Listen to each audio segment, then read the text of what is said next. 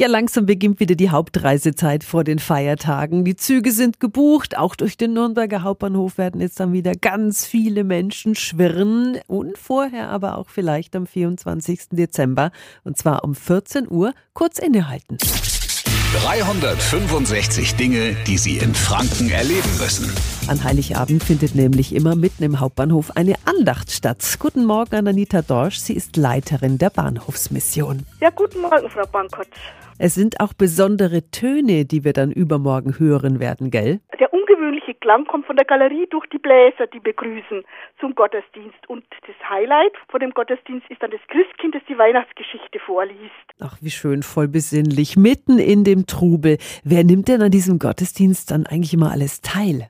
Einmal Menschen, die jedes Jahr zu diesem Gottesdienst kommen, die das schon seit Jahren machen und die schon im Sommer nachfragen oder im Herbst nachfragen, ist denn dieser tolle Gottesdienst wieder? Und es gibt einfach die Gäste, die reisen, die dann ganz überrascht sind und stehen bleiben und auch an dem Gottesdienst teilnehmen, zumindest eine, bestimmte Zeit lang. Ja, bis sie dann wieder weitereilen zu ihrem Bahnsteig, gell? Also übermorgen an Heiligabend ist in der Mittelhalle im Nürnberger Hauptbahnhof ein Gottesdienst um 14 Uhr.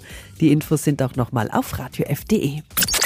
365 Dinge, die Sie in Franken erleben müssen. Täglich neu in Guten Morgen Franken um 10 nach 6 und um 10 nach 8.